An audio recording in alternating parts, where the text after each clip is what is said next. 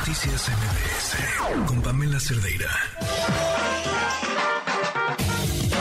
Desde la mirada de la gente, Mesa Ciudadana. Y ya está aquí, ahora sí tienes toda la mesa para ti. Lourdes Morales, ¿cómo estás? Muy bien, ¿y tú, Pam? Bien, encantada de saludarte y de poder platicar esta noche, porque además hay muchísimos temas importantísimos para hablar. Eh, platicábamos, eh, hace unos momentos mostrábamos ya, pues en dónde sátira, porque eso es, eso es una propia sátira desde su inicio. Lo presentaba ayer por la era Sansores y, y, no dejaba de recordarle al, al público que, que no podemos olvidar que en medio de todo esto está el tema de la discusión de un dictamen que está buscando una reforma electoral y que creo que eso sí nos tendría que preocupar a todas y a todos.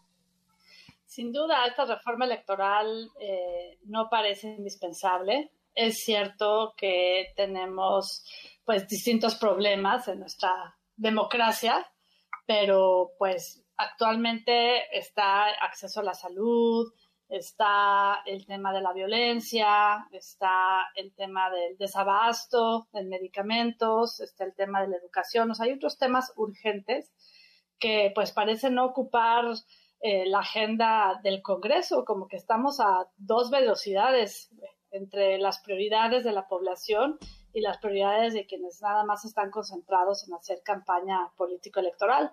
Eh, de los distintos proyectos de reforma que se han puesto sobre la mesa, a mí lo que me preocupa, primero, es eso, ¿no? Que no existen los consensos.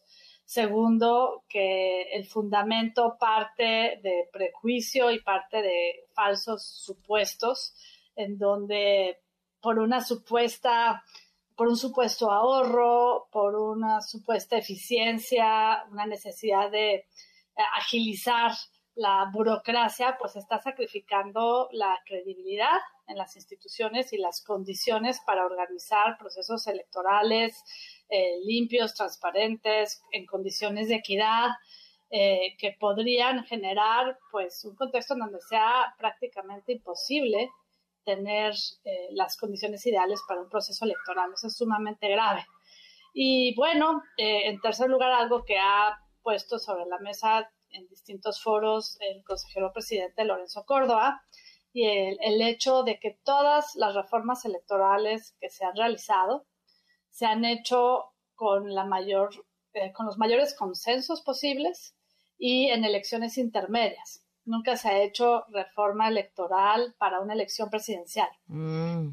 Y esto, pues, parece que apunta hacia un cambio de reglas a modo para el proceso electoral eh, presidencial. Entonces, pues sí, sí es, sí es inquietante.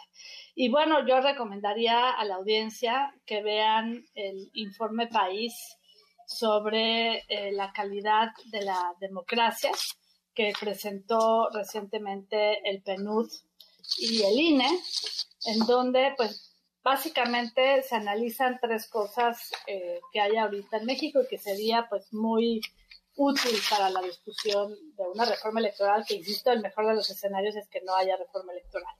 Eh, analizan las condiciones de la representación política, de la participación ciudadana y de los valores democráticos. Y en esta eh, encuesta, porque se basa en eh, un levantamiento que hizo el INEGI, en la en SIC, pues resulta que el INE cuenta con el 60% de credibilidad muy por encima de los representantes populares, aún por encima del presidente de la República. Entonces, eh, mm. ¿por, qué, ¿por qué quitar algo que funciona y que cuenta con la credibilidad y que ha costado tanto trabajo consolidar? Entonces, pues ese es un indicador. El otro indicador es que existen problemas, ellos los llaman eh, los, los investigadores eh, muy reconocidos que utilizan estos datos para analizarlos, hablan de trastornos de la democracia. Y dentro de los trastornos de la democracia está el clientelismo, con la compra y coacción del voto, está la corrupción, en donde se detecta que no ha disminuido y donde pues más del 60% de la población considera que es uno de los principales problemas que tiene el país, y está la discriminación en donde se adquieren pues nuevas formas de discriminación, por ejemplo, enfermos de COVID, que son como los nuevos apestados, ¿no? Ajá. Este levantamiento eh, se hizo en el 2020, entonces pues estaba en plena, en plena pandemia, el levantamiento de información. Pero entonces aquí hay datos concretos de la mala calidad que tenemos de la representación, en la representación política. La gente no cree en los partidos políticos y no se siente representado, aún por el presidente de la República. Una cosa es la simpatía y otra cosa es la calidad de la representación. Entonces no, no se siente representado. Eh, lo segundo, pues, es eh, la credibilidad de las instituciones, en donde las universidades públicas cuentan con el mayor nivel y el INE, pues, el 60%. Es cierto que la Guardia Nacional, los militares también tienen buenos niveles de credibilidad, eh, pero, pues, aquí, dado que la discusión es una posible reforma electoral y un cambio de naturaleza en el órgano, en el árbitro electoral, pues sí habría que considerar eh, lo que sí se tiene y en lo que la gente eh, confía. Y en tercer lugar, pues la participación. Eh, hay una, pues, una escasa calidad en los instrumentos de participación, porque si bien es cierto que la ciudadanía identifica herramientas como las consultas o como otras de democracia directa, eh, pues no las considera como herramientas eh, válidas, como herramientas que permiten eh, traducir las necesidades de la población en decisiones. Entonces, pues este informe yo creo que es interesante, habría que tomarlo en cuenta antes de pensar en modificar en la Constitución y en las leyes, pues lo que ahorita con todo y los problemas de entorno que tenemos, pues funciona y da garantías. Oye, a ver, me llama la atención eh, varias cosas. La primera es porque, claro, pensamos en una reforma electoral y pensamos en el INE y en Lorenzo Córdoba, pero esta propuesta o iniciativa del presidente está hablando también de los órganos locales y, y creo que allí hay una parte importante que toca esta democracia que es mucho más cercana a toda la población, que es la que tiene que ver con, pues, con sus principales autoridades electas, con las que sí tienen más contacto. Sí, el la desaparición de los soples y en apuntar hacia un modelo centralizador, como muchas decisiones que se han tomado frente a las asimetrías que hay entre la federación, los estados y los municipios. Yo me pregunto, por ejemplo, qué va a pasar con las elecciones por usos y costumbres que los organiza el OPLE de Oaxaca. Ahí, pues mal que mal, son 417 municipios que eligen cada año, cada dos años, a sus autoridades por un, unos sistemas normativos internos, que así se les llama, eh, y que eh, pues requieren de un árbitro para solucionar conflictos que de otra forma pues se solucionarían tomando palacios municipales o teniendo enfrentamientos o evitando las formas de mediación que ya existen en este sistema. ¿O qué va a pasar con otras fórmulas de democracia directa que están reguladas, que existen en las entidades federativas y que funcionan bien. Eh, me parece que esta centralización no resuelve los problemas y la argumentación de que va a ser más barato, hmm. pues es falso. O sea, es falso porque ¿cómo se va a financiar un cuerpo electoral permanente que vendría a sustituir la existencia de los soples, ¿no? ¿Y qué va a pasar, por ejemplo, con el servicio profesional electoral, es de lo poco que funciona bien, que garantiza eh, neutralidad, que garantiza mérito, que garantiza la posibilidad de contar con funcionarios capaces, eh, que son evaluados a partir del desempeño y no a partir de la cercanía a un partido político. Pues como ha pasado con el resto de las cosas en el país, se suplen por gente que tiene 99% de supuesta honestidad y un 1% de capacidad o un 1% de probada, eh, de no probada capacidad, este, y vemos qué pasa, ¿no? Yo pensaba mientras te escuchaba, este mismo argumento, el del ahorro y la corrupción, fue el argumento que justificó el tema de destrozar el sistema de compra de medicamentos. Destrozarlo. Y, y descubrimos, o sea, ya descubrimos en estos trágicos cuatro años que no solamente fue peor, tenemos menos medicamentos, tenemos menos insumos médicos y además fue más caro. Y no, no se ve a corto plazo que haya una solución al tema. Eh, sigue el desabasto y ha habido recortes presupuestarios importantes en donde supuestamente va a haber una transición en el modelo de acceso a la salud y en donde pues no se cuenta todavía con la información eh, que permita detectar dónde están las fallas, las ausencias eh, frente a esta sustitución eh, de compras consolidadas y de falta de canales de distribución. Es cierto que había corrupción, pero la solución fue peor que la... El remedio, supuesto remedio, fue, peor, que, la, enfermedad. Claro, este... Además, estamos ante un gobierno incapaz y, o sea, y, ya no estoy hablando del presidente, estoy hablando de las mismas, la misma Secretaría de Salud, un secretario de Salud que no existe, que está de adorno, un subsecretario de Salud que sale a hablar más de política que de salud, y con una inmensa incapacidad de reconocer los errores. Y si no reconoces los errores, ¿cómo diablos los vas a arreglar? Continuamos en MBS Noticias. Te estaba platicando aquí una historia a, Lourdes en el corte sobre, sobre el sistema de salud de Dinamarca, ¿no? Este, se los resumo brevemente, lo, platicábamos al aire eh, el, día de ayer, pero por si no lo escucharon, ya, ya no me acuerdo, ya no sé en qué día vivo.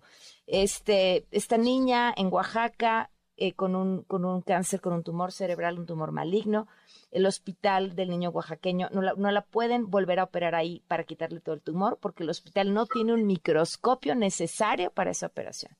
Entonces el hospital decide que hay que trasladarla a la Ciudad de México. Pero no, no hay un traslado, o sea, no existe esto de viene una ambulancia y se lleva a la niña y la reciben en pediatría, no. No existe el director del hospital oaxaqueño llama al director de pediatría y le dice, no, eso tampoco existe no existe. Tiene que venir y formarse a urgencias, a ver si la atienden, donde es muy probable que le digan, ay, este, mira, sí, le vamos a dar consulta externa, la vamos a atender por ahí porque hay que hacerle varios estudios, tiene cita en un mes o dos meses. Y la niña no tiene un mes o dos meses, no los tiene. No los tiene.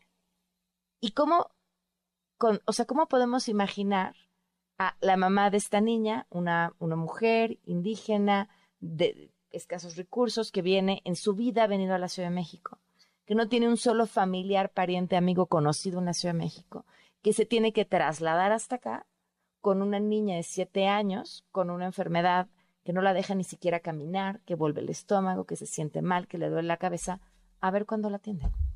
Esa es la historia de, de directivos incapaces de hacer una llamada. ¿no? Y, y, dar atención.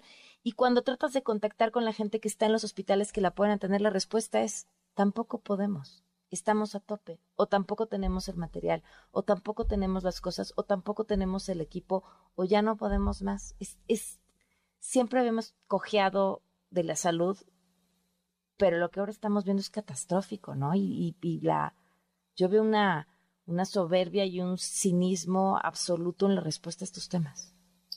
Yo recomiendo para eso eh, que vean los análisis de México Evalúa, que nos deberá Mariana Campos una exposición de todos los análisis específicos que hicieron. Tienen un apartado sobre el presupuesto al INSABI, sobre el presupuesto a esta transición que quieren hacer, sobre el nuevo sistema de salud, en donde pues ves que los recursos no alcanzan y se echaron el fondo de emergencia entonces, eh, la pregunta es, eh, ¿qué va a pasar con todos estos casos en donde no hay insumos en los hospitales, en donde no hay medicamentos y no hay capacidad de atención?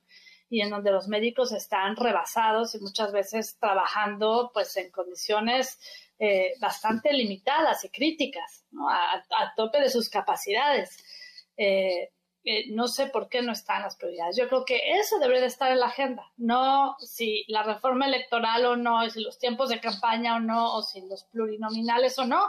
Exacto. Que sin duda es importante, pero no es lo más relevante ahorita. Mira, nos, Son los derechos. Nos escribe Lorena Baldovino. Mi hermana de 70 años se cayó, se fracturó hace dos semanas, es jubilada del ISTE, la llevaron al Adolfo López Mateos, no tenían aparatos ni los insumos para sacar una radiografía. Este, es, es, es, es de verdad de, de, locura. Ahora, digo, quizás lo que siempre nos preguntamos, pero, pero ¿qué queda? O sea, esperar a la próxima elección y votar mejor, cuando la verdad es que también, pues todos son la misma cosa.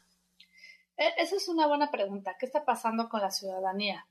Hoy en una conversación me decían, es que la, la, ciudadanía y las organizaciones de la sociedad civil en esta administración se invisibilizaron un poco, le ganaron el discurso, eh, les ganaron la agenda y perdieron capacidad de interlocución. Yo opino distinto. Yo creo que sí hubo una dinamitada de puentes de interlocución, pero no por eso los grupos ciudadanos y las organizaciones han dejado de hacer cosas. O sea, está el colectivo Cero Desabasto, está Médicos en Formación, están eh, organizaciones de pacientes, niños con cárcel, organizaciones sociales que ayudan a estos casos con lo que pueden, con sus recursos.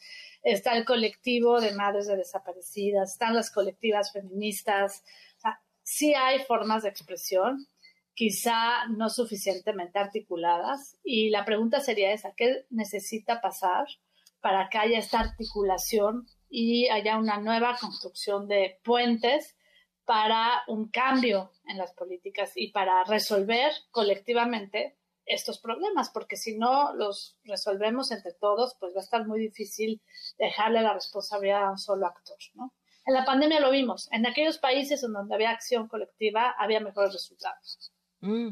Ahora, pasa una cosa muy interesante. Yo coincido contigo, no creo que hayan perdido interlocución, creo que nunca la tuvieron en este gobierno. Y recuerdo a alguien que antes de que ya había ganado el presidente López Obrador, todavía no entraba al poder, y dijo, y las organizaciones de la sociedad civil creen que las van a recibir.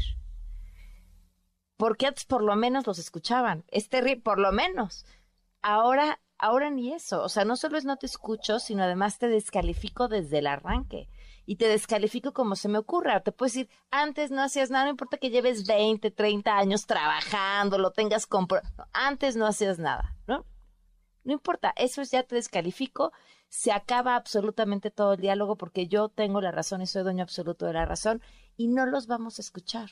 Entonces no o minimizo, minimizo los asesinatos o trivializo la violencia. Claro. O sea, México es de los primeros países con mayores asesinatos de defensores de recursos naturales. Y eso, pues, sí desmoviliza. Ha habido muchísimos asesinatos en este sexenio de aquellos que hacen algo por el medio ambiente, además de los ataques a defensores de derechos humanos que están bajo el mecanismo de protección de derechos humanos que pues, no siempre funciona. Y a periodistas también. Y a periodistas, exactamente. Entonces, pues también entre la militarización, la pérdida de derechos y la falta de interlocución no está fácil. Claro.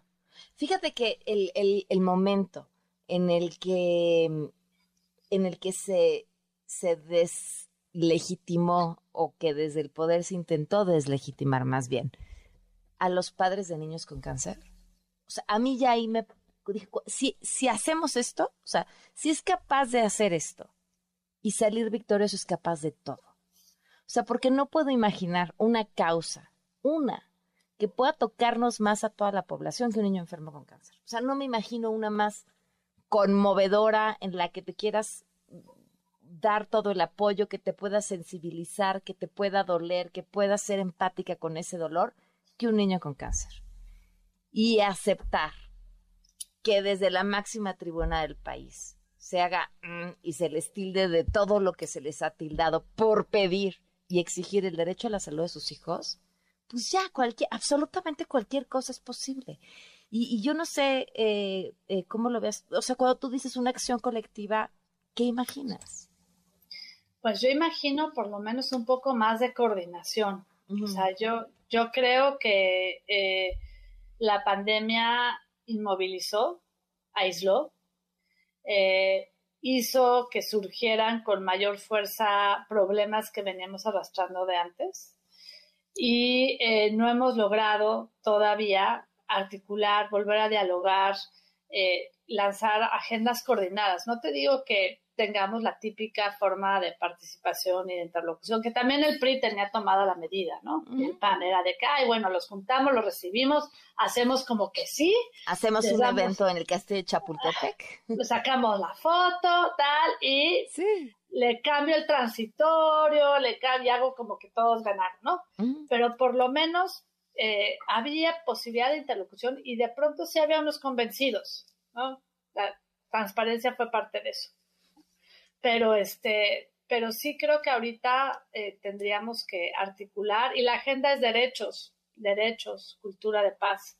Necesitamos, urge, urge esto, ¿no? No sé cómo se va a detonar, pero creo que todos tenemos que trabajar hacia esa dirección.